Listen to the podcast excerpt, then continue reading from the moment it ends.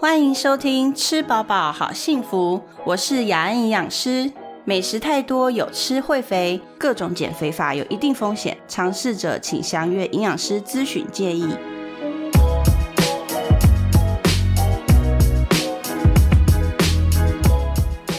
大家好，今天我们要来聊，嗯，吃鱼这件事。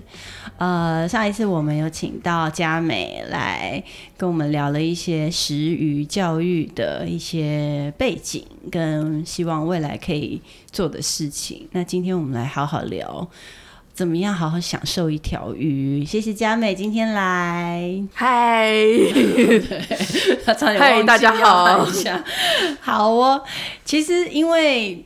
呃，我们上次有讲到，就说大家都去买鱼的时候，好像大部分包装好啊，然后帮你处理干净，然后价格又很 OK 的，大概都是可能是进口鱼。可是其实台湾有很多很棒的鱼，对不对？像我很喜欢吃什么那个马吉拉，嗯，就是肉肉仔鱼、肉鲫鱼是这样吗？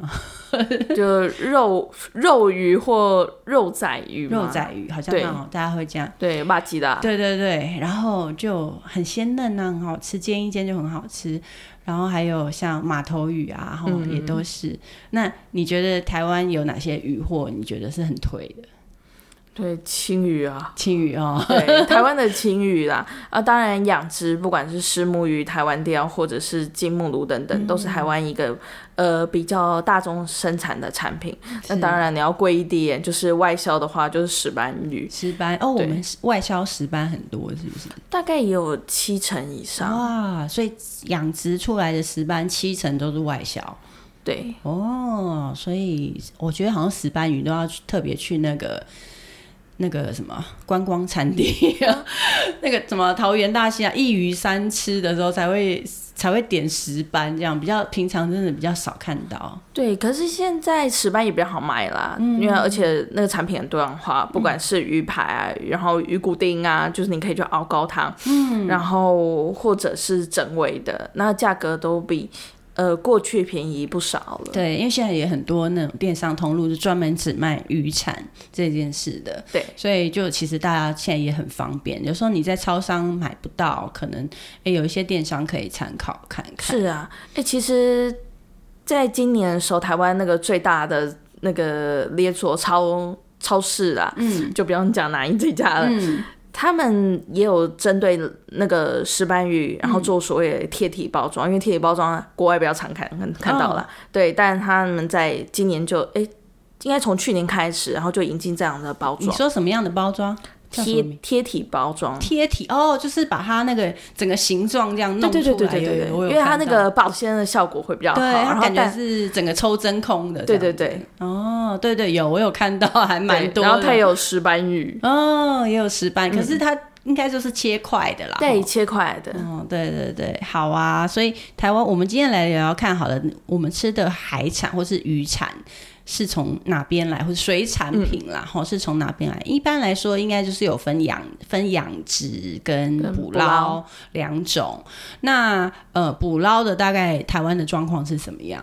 捕捞大概呃，台湾的渔业可以分成就所谓的沿近海跟远洋两个区块。那沿近海就是呃，台湾周围。然后他们渔船就会开开出去，然后用一些渔法，然后去捕捞到水产品，像是青鱼，或者呃最近开始进入产季的那个呃梭梭管，它也是台湾沿近海捕捞的。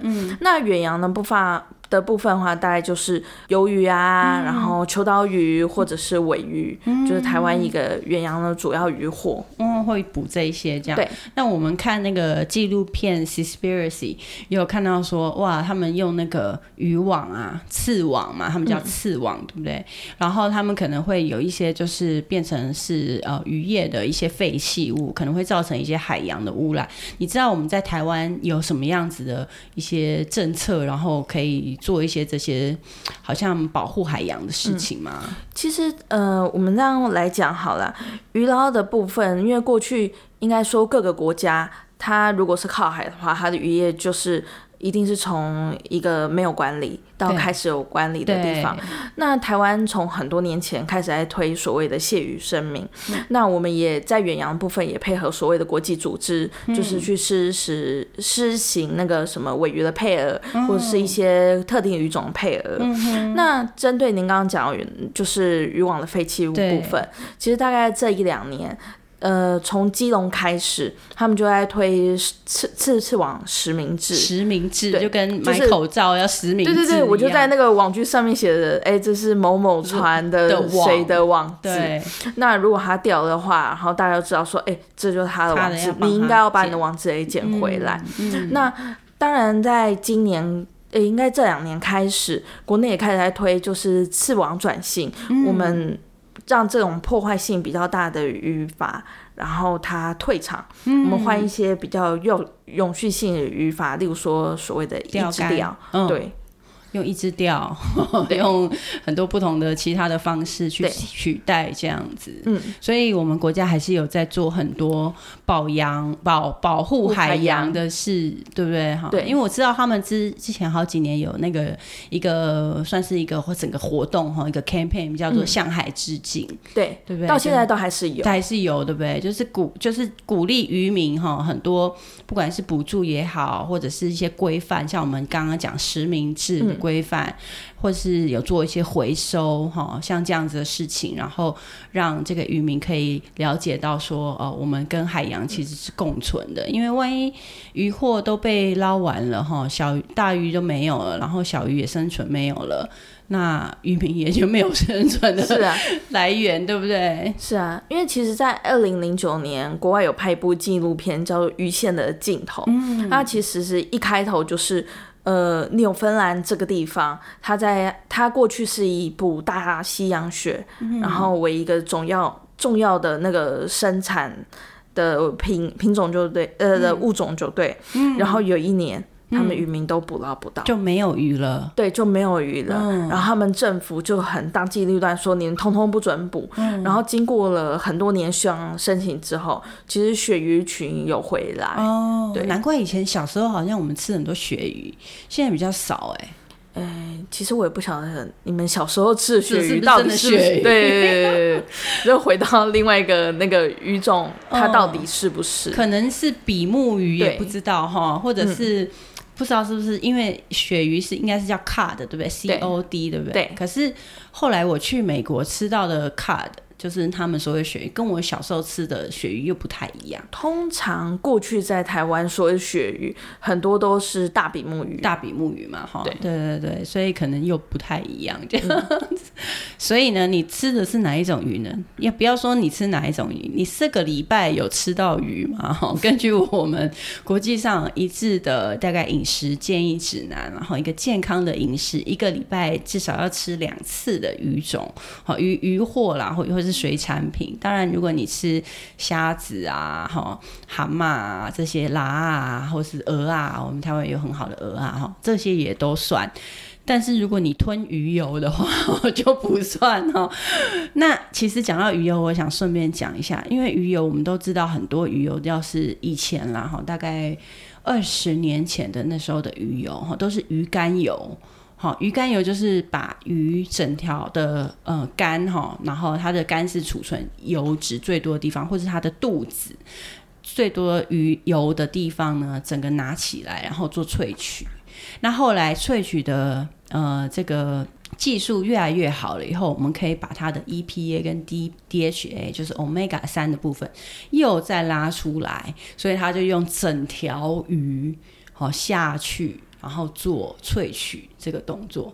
那到现在呢？那时候用的鱼很多，我们都是用鲑鱼啊，哈。到现在还是蛮多，你比较便宜的 omega 三，其实都是用这样子的鲑鱼的方式去做，所以就看各家的萃取的技术，有的说哦，我可以百分之八十、百分之六十，或是怎么样去萃取哈。但是呃，我们也要考虑到永续这个问题哈，因为如果大家都吃很多 omega 三的。这个鱼油，然后都是从这些大型的呃鲑鱼啊这些来，那我们把这大型的鱼吃掉了，把最上这生物链哈最上面这个鱼呢先吃掉了，它下面的呢可能就会慢慢慢慢慢慢也都会有不同的 cycle 哈，然后就可能也会有存亡的这个危机了哈。所以我们一直在想说，哎，那到底现在鱼油要怎么办哈？所以有一些呃我知道的一些厂商啊，他比较重视这个永续的呃方式的哈。第一个它。大鱼像鲑鱼这一类的，有很多重金属的残留，我们要考虑。所以他为了要防止哦，它的鱼油里面可能会有重金属的残留，他就先去掉大鱼，他只选小鱼来做。所以这个也是一个国际上的做法哈。那台湾我们的鱼油的原料好像都是进口，所以大家自己在买鱼油的时候，可能也是要看一下标签，然后就是我的鱼油。是从哪些鱼身上来的？或许你也可以帮助这个环保永续哈，尽一份力量，而不是每次就是找便宜的买哈。所以这边插播一下这个鱼油这件事情。所以我刚刚讲了那个捕捞这边的一些渔获，那在养殖呢？养殖这边我们大概有哪一些的水产品是比较大量？像刚刚有提到台湾雕啊，然后金目鲈、石斑，然后石目鱼，都台湾一个比较大量生产的鱼种。那呃，台湾的养殖大概根据呃各地方的的土地情况，然后它的发展情况都有不太一样的形态。像在台南，它就是一个很传统的呃台湾一个比较早发展养殖的地方，所以。嗯，像在七股那边，你可以看到他们的余温的水是跟着所谓的涨退潮一起走的。那但是你到了屏东的时候，他们可能走的是一个比较高效率的生产，然后去养石斑鱼。那它的池塘就是所谓那个水泥的硬池。哦，对。那在不同的池塘，它的生产方式也不太一样。那近年如果有走到嘉嘉义、台南的话，因为他们是以土池为重啊，最近这两个区域他们就会比较。要呃倡导说，哎，我们要生态养殖，嗯，然后对于一些药物的使用，他们可能就是说，哎，以前我们就在讲说要安全用啊，安全用药，但嗯，那个。这两个地区渔民有一些开始说：“哦，我就不用，反正没关系，适者生存，不适者淘汰，就自然这样子。”跟我们那个红白酒有那个自然酒一样，对对对对，就是你葡萄要怎么长随便你，然后你出来的味道每一年都不一样这样子。哦，所以也有生态养殖，这就是比较新的方法了哈。对，那大家就在疑问说，那养殖这些水产的话，我们喂它们吃什么东西啊？我们喂这些鱼吃？鱼饲料吗？对，当然是喂鱼饲料。可是大概有分，呃，我们粗略先分成两种。嗯，一种其实主要是看鱼的食性。那如果鱼是比较偏向草草食或杂杂食的话，像是石目鱼，它可能跟文蛤一起养。然后石目鱼它可能就吃那个池塘里面的藻，然后就长大了，就藻类这样。对，但是如果它是比较吃肉的鱼的话，像是呃鲈鱼啊、石斑、大闸蟹。哦，对，大闸蟹也是其中一个，对，就是比较呃食用又需要。我们所谓蛋白质蛋白质对，那他们的饲料就会有一些，就加比较多鱼粉，或者是像，诶，在高雄地区可能有一些养殖渔民还是习惯，就是我们所谓用捕捞渔业的下杂鱼，然后去作为那个饵料使用，就比较小的鱼去对对对，然后每个地方的生产方式都不太一样，不一样这样对，因为我会知道大闸蟹是因为。呃，前几年有朋友在养大大闸蟹，那他不是原本养大闸，他原本是养鸡的，所以它是养鸡蛋鸡啦，就是蛋鸡的那种鸡，所以它就是很多蛋。然后蛋好像卖不好，所以他就想说，嗯，大闸蟹的那个卖的价格比较好，然后他也有地呀什么，然后就来养大闸蟹，然后就用那个他的鸡蛋去喂大闸蟹，还蛮厉害的。哇，对，然后还有他也是会去呃渔港啊，就是收人家那种小，就是剩下来的小鱼这样子，然后就是还有大豆粉啊什么，就这样去喂他的大闸蟹。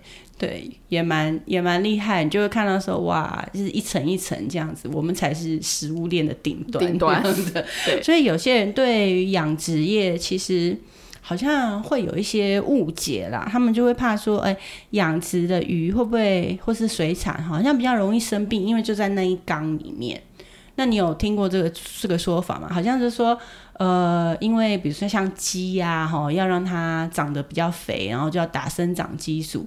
那是不是我们养殖的这些水产也是有用很多药啊，什么让它比较不生病，还是怎么样？嗯，其实不管你人生病也要吃药，嗯，那你总不可能叫动物生病不要吃药，吃药，嗯，对。那这种情况下，其实水产它有所谓的呃处方签用药，嗯，那。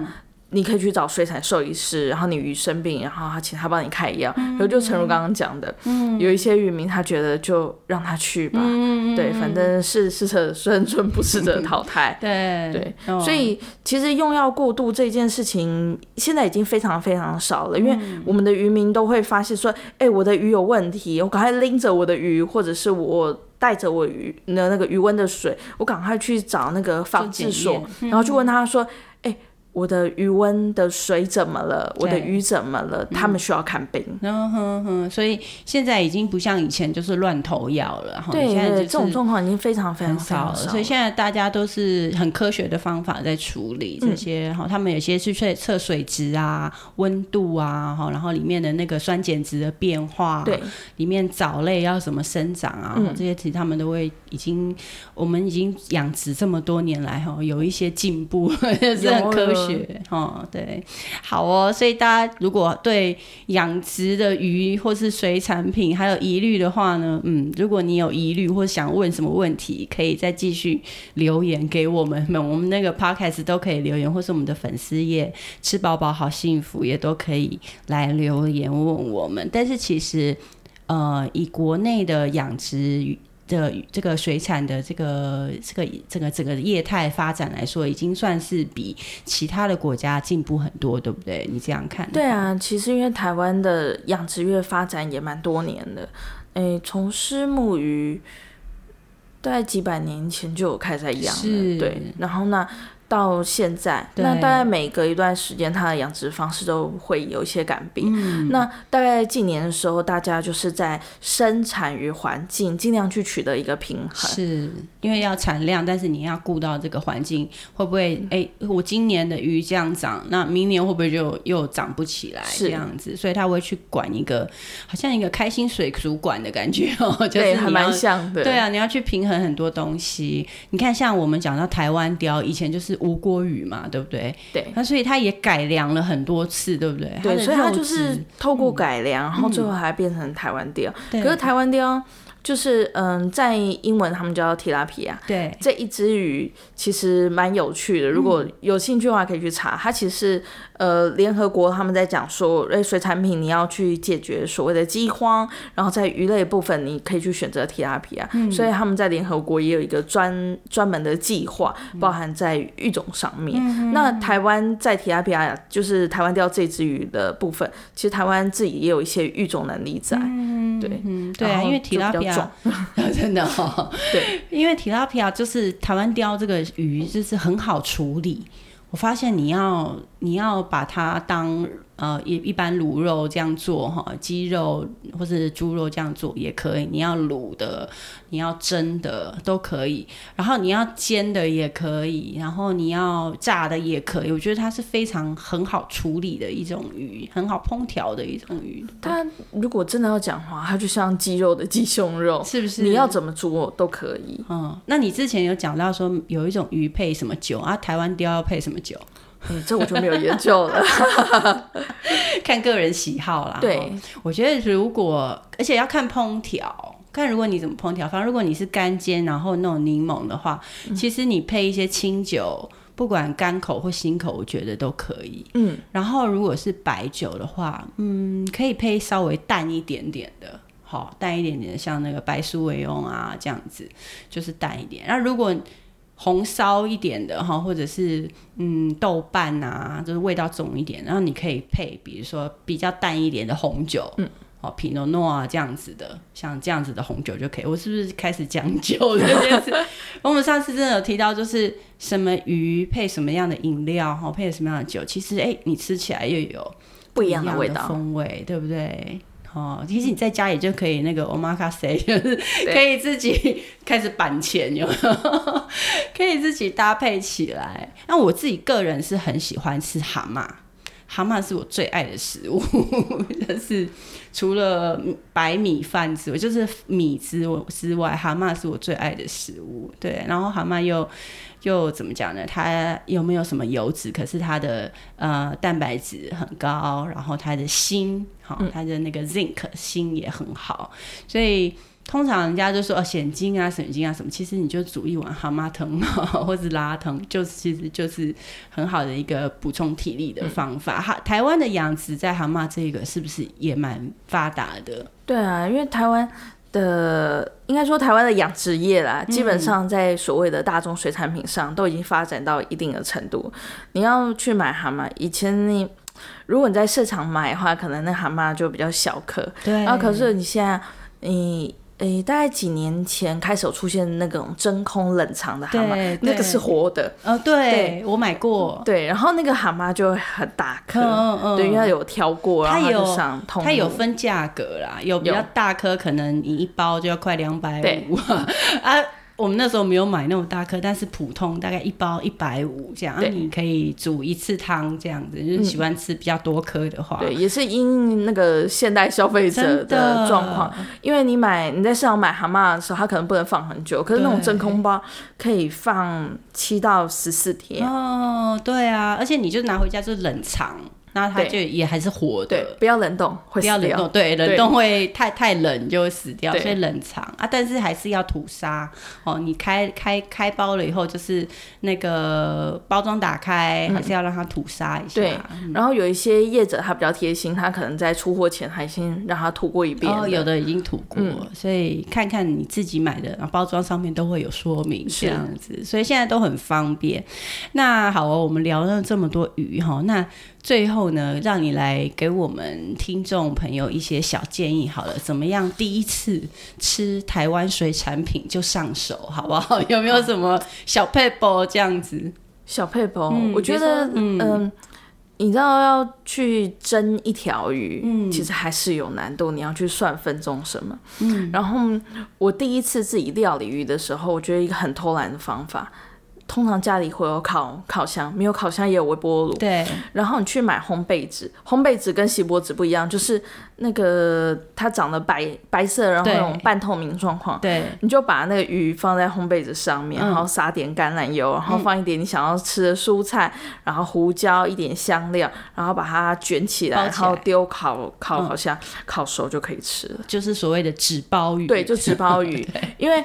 烘焙纸这个应该比较像是材料特性的，它可以透透气，但是它也是可以让它在里面有个正确的循环。那你在烤的时候，它也不会烤烤过头，不会像清蒸说，哎，你蒸过头，它肉就老了。其实都不会。哦，所以烘焙纸还可以这样用。那如果用铝箔纸呢？